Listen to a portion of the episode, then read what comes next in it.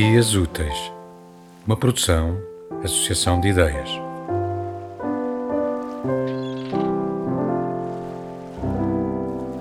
A Billy desce as escadas da casa senhorial, atravessa a cozinha a toda a velocidade e sai pela porta que dá para as traseiras.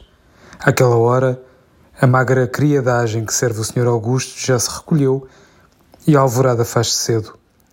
O nascimento de uma criança, mais um desgraçado que terá de esgadanhar um futuro se sobreviver às primeiras maleitas, pouco impressiona agentes daquele e de outros lugares. Todos têm a sua conta de bocas para alimentar. Todos enterraram filhos no sol duro de verão, na lama de inverno. Torna-se um hábito e as preces valem de pouco, ficam só a fazer as vezes de ilusão. Crianças sem conto, como ouriços sem vida, caídos dos castanheiros em volta, fontes de dor e mágoa, espinhos a que homens e mulheres se habituam, seja lá qual for o seu estatuto. Na ceifa dos mais pequenos, a encapuzada não considera hierarquias, mas a Bíblia mantém esses pensamentos longe. Um dia a sorte vira e os justos vivem, cansa-se de dizê-lo a Ana. Faz um compasso de espera debaixo do alpendre e olha para a própria casa à direita das árvores de fruto. Daqui a nada, serão três a disputar o calor do fogo e o espaço exíguo.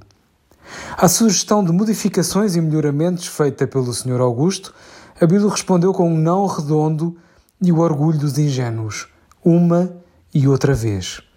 Acredita que generosidade a mais é coisa funesta e que é maldição depender de favores. Ali vivem, ali hão de criar o mais pequeno com os recursos adequados à sua estirpe. E, às acusações de teimosia, responde com indiferença, ou com os olhos postos na terra por trabalhar, trajando sem dolo uma superioridade moral manca de nexo. Ana desconhece as ofertas de melhorias filtradas por Abílio. Vivemos como merecemos e como Deus quer. É a resposta que traz engatilhada.